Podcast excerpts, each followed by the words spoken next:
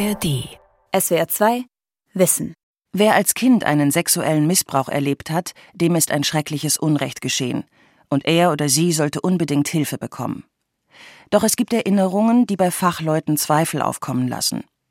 Sind die grausamen Taten wirklich passiert oder wurden sie suggeriert von Therapeutinnen und Therapeuten, Bekannten oder Medienberichten?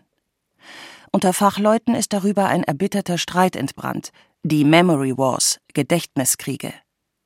Denn manche Gedächtnisforscher und Rechtspsychologinnen warnen, dass traumatische Erlebnisse so gut wie nie verdrängt werden und somit auch nicht wiedergefunden werden können. Einige wenige Opfer solcher Suggestionen sind nun an die Öffentlichkeit gegangen. Erinnerung an sexuellen Missbrauch. Echt oder eingeredet? Von Jochen Paulus. Die Fitnesstrainerin Petra Stern, das ist nicht ihr richtiger Name, wollte eigentlich nur eine Zusatzausbildung zur psychologischen Beraterin machen. So meldete sie sich an einer Heilpraktiker-Fachschule. Die Ausbildung verlief ihrer Schilderung nach ungewöhnlich. Dass sie sich bei einer der Dozentinnen selbst in Beratung begeben sollte, um diese von der anderen Seite zu erleben, war vielleicht noch normal. Doch in dieser sogenannten Beratung sei es, wie im Unterricht auch, vor allem um ein Thema gegangen um sexuellen Missbrauch in der Kindheit. Petra Stern konnte sich nach ihren Schilderungen nur an glückliche Zeiten in einem tollen Elternhaus erinnern. Die Beraterin habe nicht daran geglaubt. Sie habe gegenwärtige Albträume von Petra Stern eins zu eins als Belege für schreckliche Erlebnisse gedeutet. Und so ist mit viel Nachdruck und viel Hilfe in den psychologischen Beratungsgesprächen ist aus meinem Albtraum nachher meine erste Geschichte geworden, wo ich das erste Mal sehr viel geweint habe und dachte, jetzt habe ich das und es ist wirklich passiert. So, also dass ich nicht nachts allein in meinem Zimmer war, sondern dass da dann tatsächlich eine männliche Person auch reingekommen sei und so. Und dass sie sexuell missbraucht worden sei. Was Petra Stern gegenüber SWR 2 Wissen erzählt, ähnelt Berichten anderer Schüler und Schülerinnen. Die Schule hat den Vorwürfen von Petra Stern auf Anfrage von SWR 2 Wissen in etlichen Punkten widersprochen. Auf die Deutung des Albtraums ist sie in ihrer Stellungnahme nicht eingegangen, obwohl wir direkt danach gefragt haben. Die Schule hat unter anderem darauf verwiesen, dass Frau Stern Unterstützung bei einem Opferschutzverein gesucht habe und sich einige ihrer Schilderungen auf Erfahrungen und Gespräche dort bezögen. Dieser Verein wurde von den Betreibern der Schule und einigen Opfern gegründet und hatte Räumlichkeiten in der Schule angemietet. Petra Sterns Geschichte scheint ein Extremfall zu sein. Doch viele Menschen meinen, sich auf einmal an meist sexuellen Missbrauch in der Kindheit zu erinnern, den sie vergessen oder verdrängt hatten. In einer nach wissenschaftlichen Kriterien halbwegs repräsentativen französischen Umfrage der Universität Nîmes waren es 2,5 Prozent drei Viertel davon Frauen. Das wären Hunderttausende in Frankreich und in Deutschland, falls sich die Ergebnisse übertragen lassen. Dafür sei es nicht einmal notwendig, sich in Behandlung zu begeben. Mittlerweile werden die meisten Missbrauchserinnerungen außerhalb von Therapien wiedergefunden, nach Medienberichten oder Gesprächen mit Freunden. Aber stimmen solche Erinnerungen normalerweise? Darum geht es in den sogenannten Memory Wars, den Gedächtniskriegen, eine der längsten und härtesten Auseinandersetzungen in der Psychologie. Professor Henry Ottgar, Rechtspsychologe an der Universität Maastricht, ist einer der Protagonisten. Diese Debatte begann unter anderem wegen Gerichtsprozessen, in denen Menschen, oft Frauen, sich ohne irgendwelche traumatischen Erinnerungen in Psychotherapie begaben und plötzlich Erinnerungen entdeckten, dass sie traumatisiert worden waren, beispielsweise sexuell missbraucht. Und in einigen Fällen gingen sie zur Polizei und manchmal beschuldigten sie etwa ein Familienmitglied.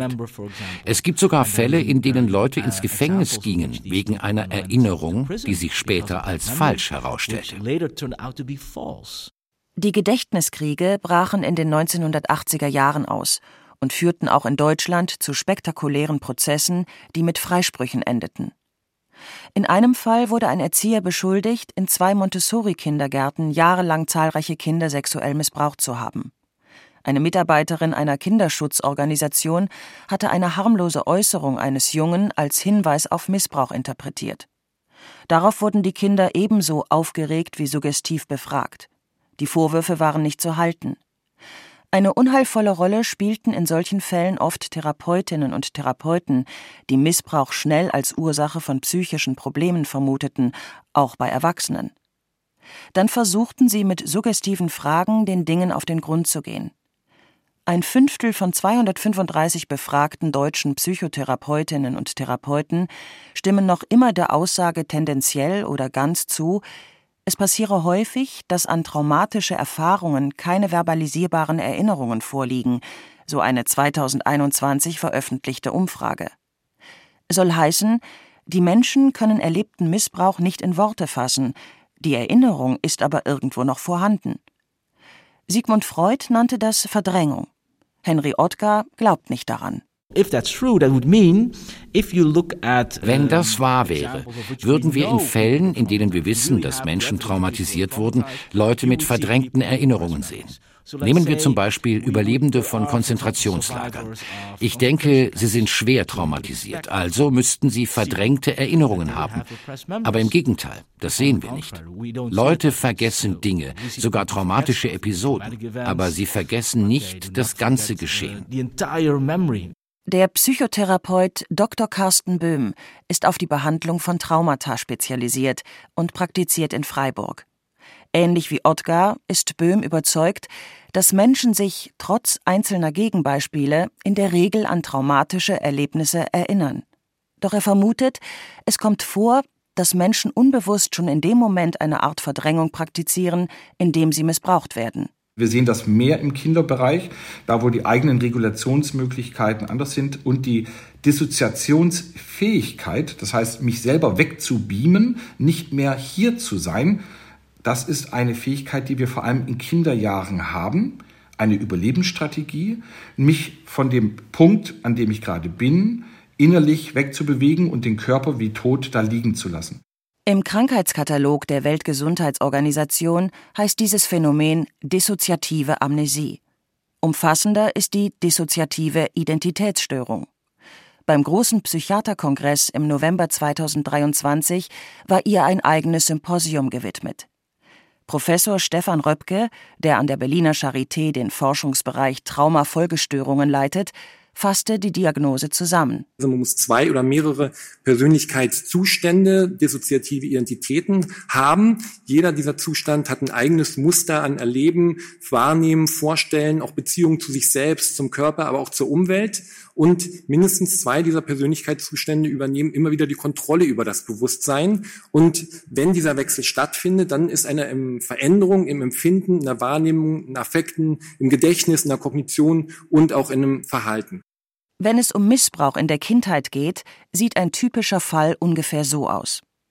Eine Identität erinnert sich an den Missbrauch und leidet schwer darunter. Eine andere hat zu dieser Erinnerung keinen Zugang und managt den Alltag. Weitere Identitäten übernehmen vielleicht noch andere Aufgaben. Viele Experten tun sich allerdings schwer mit der Störung. Stefan Röpke wartete zu Beginn seines Vortrags mit einer Überraschung auf. Ich muss einschränkend sagen, trotz 20 Jahre Arbeit mit Patienten mit schweren Traumatisierungen konnte ich selber nie bei einem Patienten diese Diagnose vergeben und alle Patienten, die uns zugewiesen wurden mit der Verdachtsdiagnose oder Vordiagnose, ließen sich immer besser durch andere Diagnosen erklären. Also ich spreche heute über ein Thema, was ich eigentlich gar nicht kenne. Wenn selbst ein erfahrener Spezialist wie Stefan Röpke noch nie einen Fall gesehen hat, lässt das Zweifel aufkommen, ob die dissoziative Identitätsstörung wirklich existiert. Niemand bestreitet dagegen, dass es sexuellen Missbrauch gibt und dass er erschreckend häufig ist. Aber in der Therapie wiedergefundene Erinnerungen sind eben nur verlässlich, wenn dort nichts suggeriert wurde. Denn es ist sehr leicht, Menschen etwas einzureden, was nie passiert ist. Das wurde in vielen Experimenten bewiesen. In einem erzählte Henry Ottgars Team ungefähr zehn Jahre alten Kindern, sie seien mit vier von einem UFO entführt worden. Das hätten ihre Eltern berichtet. Dann fragten die Forschenden, woran sich die Kinder erinnerten. Sie lieferten sehr detaillierte Behauptungen. Wir hatten einen Jungen, der sich erinnerte, dass er in dem UFO war, uh, blau-grüne Kreaturen sah und auch eine Anzahl andere Leute. Er konnte sich also erinnern, dass er durch die Wolken flog und dergleichen mehr. In der Heilpraktikerschule fand sich Petra Stern, wenn man ihrem Bericht glaubt, in einer ganz ähnlichen Situation wieder wie die Kinder in dem Experiment des niederländischen Psychologenteams. Sie habe dann in einer Welt voller persönlicher Berichte der Dozentinnen an schreckliche Ereignisse gelebt. In der Beratung seien harmlose Erfahrungen als Beweise oder zumindest Verdachtsmomente gewertet worden. Es habe schon gereicht, wenn sie über akute Halsschmerzen berichtete. Jetzt müssen Sie genau gucken. Ich so, wieso? Ja, ich hatte eine Mandelentzündung oder ich hatte eine Kehlkopfentzündung, was auch immer. Ja, das kommt vom Missbrauch. Also das heißt, die beraten dich nicht und zwar fragen, sind sie verkühlt oder haben sie verkühlt oder was auch immer, woher das kommt, sondern die sagen einem direkt, haben Sie schon mal gehört, dass das Symptome sein können, psychosomatische Symptome? Das heißt, Sie haben dann wahrscheinlich in der Kindheit immer irgendeine männliche Person gehabt, die ihr Glied in Sie hineingeschoben hat. Halsschmerzen, die daher kommen, dass in der Kindheit erzwungener Oralverkehr stattgefunden hat? Die Schule merkt in ihrer Stellungnahme an, es brauche teilweise stärkste und traumatische Erfahrungen, um solche Symptome auslösen zu können, wobei unklar bleibt, was für Symptome gemeint sind. Laut Petra Stern ging die Suggestion so lange, bis bei ihr Erinnerungen an sexuellen Missbrauch hochgekommen seien. Natürlich lässt sich in solchen Fällen nie beweisen, dass in Wirklichkeit nichts war. Aber in einer Studie aus dem Jahr 2007 ließ sich keine einzige der untersuchten wiedergefundenen 16 Missbrauchserinnerungen verifizieren. Darum stellt sich in solchen Fällen immer die Frage, echt oder suggeriert? Noch größere Zweifel gibt es an einer angeblich besonders extremen Form des Missbrauchs. Die Fachgruppe Rechtspsychologie innerhalb der Deutschen Gesellschaft für Psychologie formulierte die Bedenken im März 2023 öffentlich.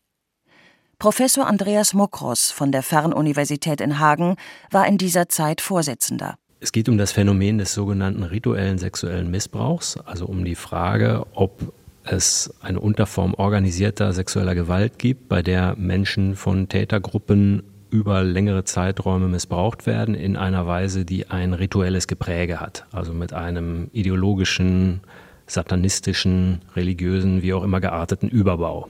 Bei einem Online-Seminar berichtet Mia Fey Minoris, vorgestellt als Erfahrungsexpertin und bekannt durch Vorträge auf anderen Veranstaltungen, was sie angeblich erlebt hat, als sie in ihrer schwierigen Kindheit in einer Lungenklinik gelandet war. Mit anderen Kindern sei sie in einen dunklen, kalten Keller gekommen. Dort hätten ihr Menschen in schwarzen Kutten und weißen Gesichtsmasken sexualisierte Gewalt angetan. Dazu habe es Musik gegeben, in Fässern habe Feuer gebrannt. Einmal wurde es nach ihrer Schilderung besonders gruselig. So erinnert es unser Autor. Der hohe Priester kam nun zu mir, nahm meine Hand, ging zu den Kindern und auf einmal war ein Messer in meiner Hand. Und er stach immer und immer wieder auf die Kinder ein. Er benutzte meine Hand dazu. Ich weiß nicht mehr so genau, ob da viel Blut war, aber die anderen Kinder haben nicht mehr geweint und sie haben sich auch nicht mehr bewegt. Er sagte es auch, sie sind tot, gestorben durch deine Hand. Veranstalter des Online-Seminars war die Deutsche Gesellschaft für Verhaltenstherapie. In der Verhaltenstherapie wird besonders viel Wert auf Wissenschaftlichkeit gelegt. Die Therapeutin aus dem Vorstand, die den begleitenden Fachvortrag hielt, ließ allerdings keine Zweifel am angeblich verbreiteten rituellen Missbrauch erkennen. Mehrere tote Kinder also in einer einzigen Nacht. Auch in den Geschichten anderer angeblicher Opfer kommen viele Geopferte vor. Allein in Rheinland-Pfalz wurden Psychotherapeutinnen und Psychotherapeuten von 23 Menschenopferungen über die Jahrzehnte berichtet, wobei die Anzahl der geopferten Menschen ein Vielfaches betragen könne, wie in dieser Umfrage der Traumaambulanz Mainz von 2007 betont wird. Aus anderen Ländern gibt es ähnliche Berichte. Das Verschwinden von so vielen Menschen sollte eigentlich auffallen. Schon in den 1990er Jahren begab sich der FBI-Beamte Kenneth Lanning auf Spurensuche und fand nichts. Zweifel an rituellen Morden an Kindern blieben auch nach anderen Untersuchungen, sagt der Psychologieprofessor Andreas Mokros.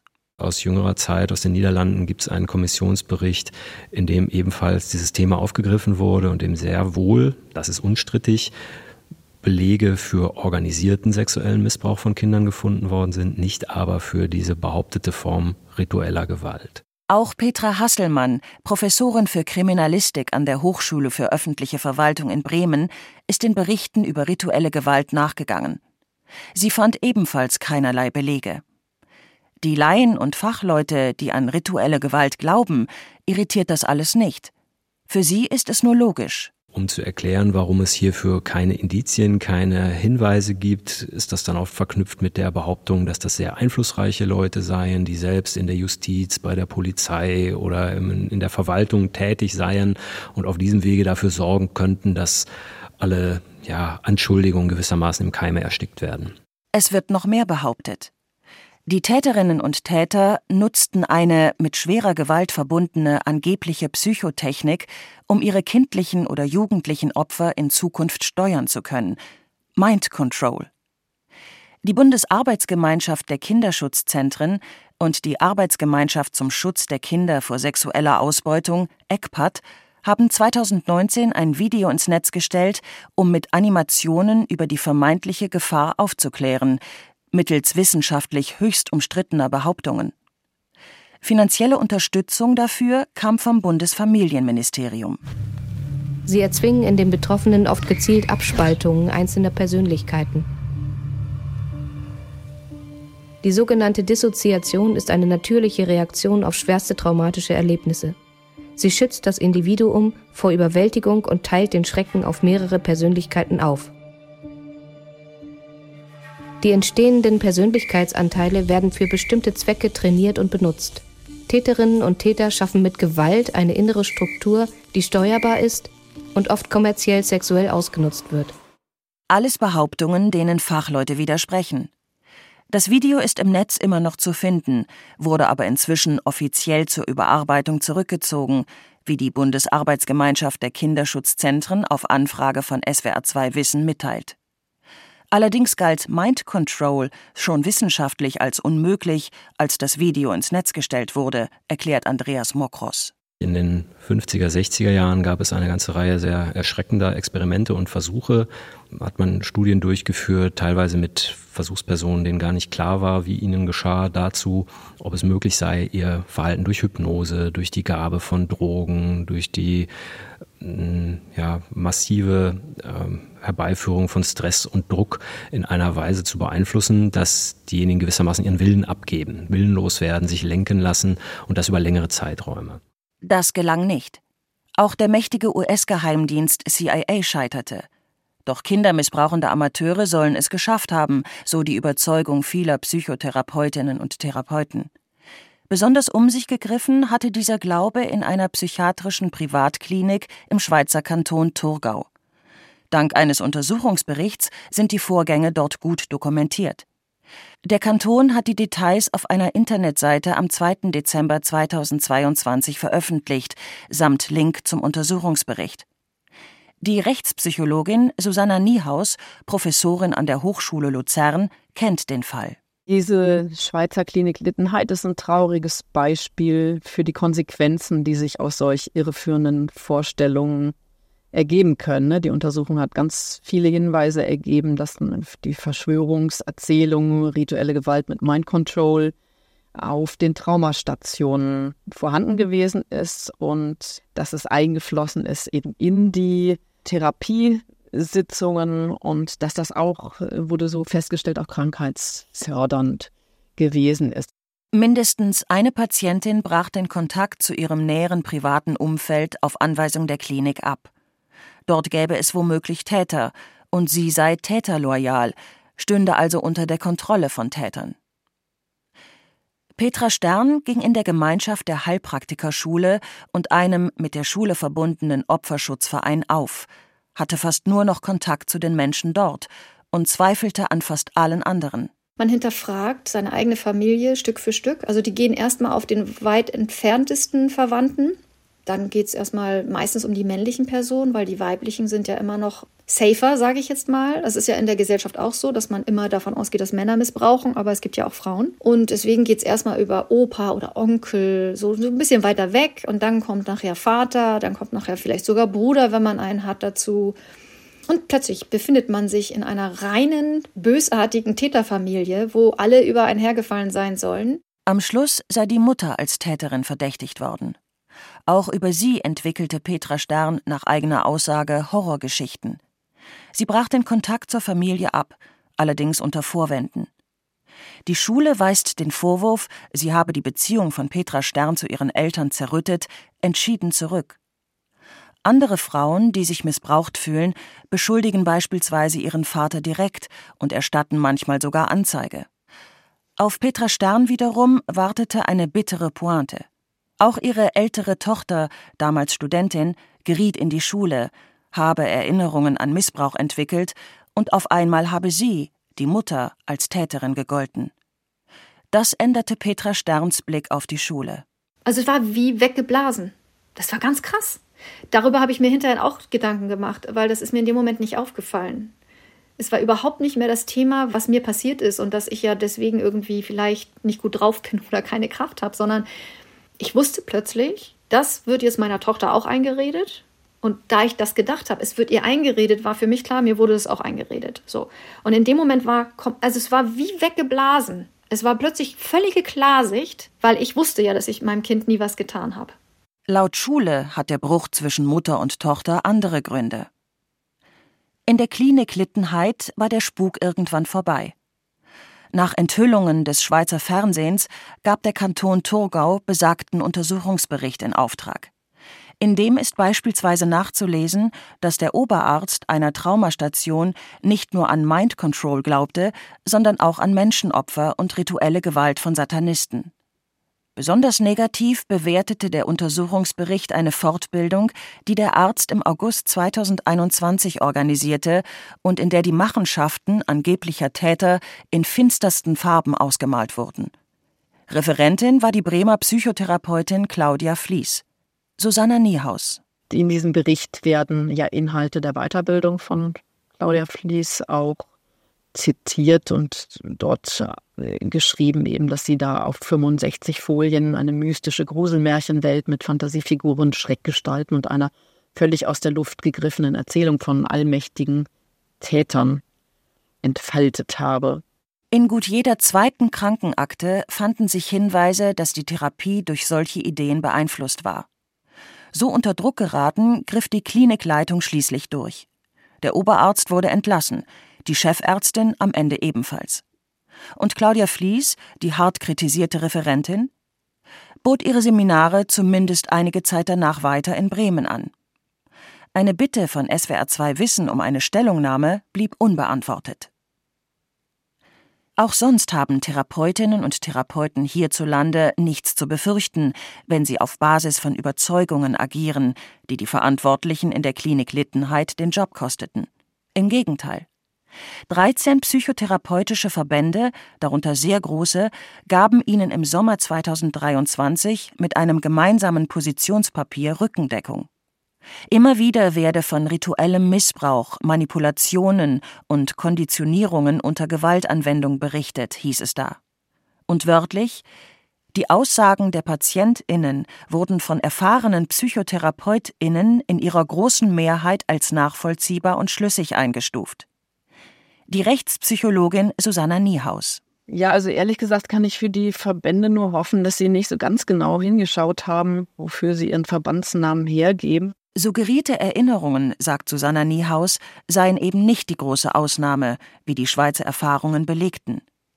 Die Therapieverbände sind aber nicht die einzigen, die mit Berichten über rituellen Missbrauch keinerlei Probleme haben. Da gibt es etwa die Aufarbeitungskommission, angesiedelt bei der unabhängigen Beauftragten für Fragen des sexuellen Kindesmissbrauchs. Die wiederum ist ein Amt der Bundesregierung. In den Berichten der Aufarbeitungskommission werden ohne jede Skepsis Berichte wie dieser einer angeblich Betroffenen wiedergegeben. In diesem mystischeren Zusammenhang wurde mir und wurde uns Kindern vermittelt, dass wir Opfer seien, um den Teufel zu besänftigen und die Welt vor dem Untergang zu bewahren. Hierfür wären wir auserwählt, und es sei eine Ehre. Die Täter wollen uns eigentlich keine Gewalt antun. In einer Stellungnahme zur Kritik aus der Rechtspsychologie verbittet sich die Kommission Zweifel. Sie biete Betroffenen aus allen Tatkontexten einen geschützten Raum im Rahmen vertraulicher Anhörungen und nimmt ernst, was Betroffene ihr berichten. Ob das Berichtete auch stimmt, darüber will sie sich offenkundig keine Gedanken machen. Ein Stück weit ähnlich argumentiert der Freiburger Traumatherapeut Carsten Böhm. Wir sind nicht die juristische Instanz, die am Ende bewertet, was ist echt oder was ist falsch, sondern wir sind die Instanz, die sagt, das, was Sie wahrnehmen, ist für mich erstmal das, was ich therapeutisch aufnehme, bearbeite. Böhm allerdings ist sich wohl bewusst, dass sich falsche Erinnerungen suggerieren lassen. Er will das vermeiden, indem er nicht aufdeckend arbeitet, also nicht nach bestimmten Erinnerungen sucht. So stehe es auch in allen Lehrbüchern der Psychotherapie. Aber das ist gar nicht so einfach, sagt die Rechtspsychologin Susanna Niehaus, die als Gerichtsgutachterin in vielen Fällen nachvollziehen konnte, wie es zu eingebildeten Erinnerungen gekommen ist. Es ist ja nicht so, dass da eine Suggestivfrage nach der anderen gestellt wird, sondern entscheidend ist, dass die Klientschaft wahrnimmt, dass Therapeutinnen bestimmte Überzeugungen haben. Und wenn diese Fachperson davon überzeugt ist, dass man das entsprechendes erlebt hat, wenn das irgendwie durchsickert, auch zwischen den Zeilen, dann entfaltet das Wirkung. Und die Konsequenzen, die scheinen den Verantwortlichen, die also im Namen des Opferschutzes ja auftreten, nicht bewusst zu sein. Sie wollen nur aufklären, ihren Patientinnen und Patienten helfen, gegenwärtige psychische Probleme zu lösen, indem sie Missbrauchserfahrungen in der Kindheit irgendwie aufarbeiten. Wenn dabei Missbrauch eingeredet wird, ist das natürlich ein schwerer Kunstfehler. Doch es hilft Menschen nicht unbedingt, wenn angeblich verlorene Erinnerungen wiederbelebt werden oder wenn sie auf dieser Basis behandelt werden. Die Rechtspsychologin Michaela Sonnigsen von der Universität Bonn hat in einer 2023 vorgestellten Online-Untersuchung unter anderem 440 Menschen befragt, die sich auf einmal wieder an sexuellen Missbrauch in der Kindheit zu erinnern glaubten, oft in einer Psychotherapie. Der wichtige Befund war, dass es nach diesem Wiedererinnern, bei dem dann der die Therapeutin so eine Vorannahme hatte, dass ein verdrängtes Trauma zugrunde liegt, nach diesem Wiedererinnern ging es fünf Prozent der Personen besser. 60 Prozent ging es erstmal deutlich schlechter, dann hat sich das aber über die Zeit wieder verbessert. Wir wissen allerdings jetzt dann nicht, auf welches Niveau sich das am Ende verbessert hat. Aber wirklich wichtig war zu sehen, dass es 30 Prozent dieser Personen dauerhaft schlechter ging durch diese Wiedererinnerung. Konkret durch das Wiedererinnern innerhalb der Therapie. Bei der waren die Behandelnden oft schon vor den angeblichen Opfern überzeugt, dass diese missbraucht worden waren. Und entsprechend suggestiv fragten sie, wie Therapierte berichteten. Dabei ging es den Betroffenen schon vor der Therapie nicht gut, sonst wären sie gar nicht erst hingegangen. Da ließe sich natürlich noch behaupten, das komme eben von verdrängten Erinnerungen, auch wenn es weder für diese Erinnerungen noch für diese Theorie Belege gibt. Selbst dann wäre es keine gute Idee, sich auf die Suche nach der Erinnerung zu machen und gemeinsam mit der Patientin an der Wiedererinnerung zu arbeiten, weil nämlich in einem Drittel der Fälle es zu einer dauerhaften Verschlechterung für die Patienten kommt. Und denen ging es ja schon vorher schlecht. Und ja, das ist halt ein sehr eindrücklicher Befund. Dazu kam noch etwas. Bei den Personen mit wiederentdeckten Erinnerungen haben in der Folge auch ungefähr die Hälfte der Personen Kontakt zu Familienmitgliedern abgebrochen. Und davon waren über ein Drittel der Kontaktabbrüche dauerhaft und vollständig. Und das bedeutet natürlich auch für diese Personen, dass familiäre Unterstützung verloren geht, was deren Situation natürlich nochmal verschärft. Bei Petra Stern war der Bruch mit ihrer Mutter und ihrem Vater glücklicherweise nicht endgültig. Direkt hinterher habe ich mich bei meiner Familie gemeldet, bei meinen Eltern. Und die haben Gott sei Dank super reagiert und haben gleich mit offenen Armen gesagt, du bist wieder da. Im Lauf der Zeit gelang es Petra Stern, ihre Erfahrungen zu überwinden. Ich habe lange gebraucht. Ich habe mir psychologische Hilfe geholt, also echte psychologische Hilfe. Habe versucht, das zu verarbeiten. Auch meine Schuldgefühle musste ich bearbeiten. Und zwar nicht nur mir gegenüber, dass ich meine Kinder nicht beschützen konnte, dass das passiert ist, uns dreien im Grunde ja, also mir, für mich, aber eben auch ich konnte meine Kinder nicht beschützen. Meine große Tochter ist da hängen geblieben. Meine kleine Tochter hat auch ein Trauma von dem Ganzen, hat ihre eigene Schwester verloren.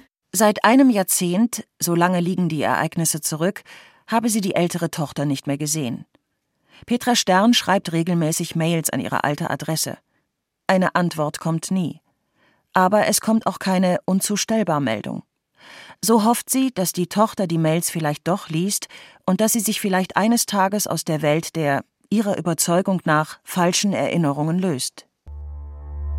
SWR 2 Wissen Erinnerung an sexuellen Missbrauch. Echt oder eingeredet? Von Jochen Paulus. Sprecherin Nadine Kettler. Redaktion Sonja Striegel. Und hier noch ein Hörtipp. Unser Autor Jochen Paulus recherchiert immer wieder sensible Themen und sucht nach wissenschaftlichen Studien, fragt Fachleute nach ihrer Einschätzung. Und das hat er auch in der SWR-Wissen-Folge Psychisch gestörte Attentäter gemacht, nach den Zusammenhängen von Gewalt und seelischen Krankheiten gefragt. Denn nach Attentaten heißt es ja oft, der Täter sei psychisch krank. Tatsächlich leiden viele dieser Täter unter einer wahnhaften Schizophrenie, sind deshalb aber alle psychisch kranke Menschen besonders gefährlich? Natürlich nicht.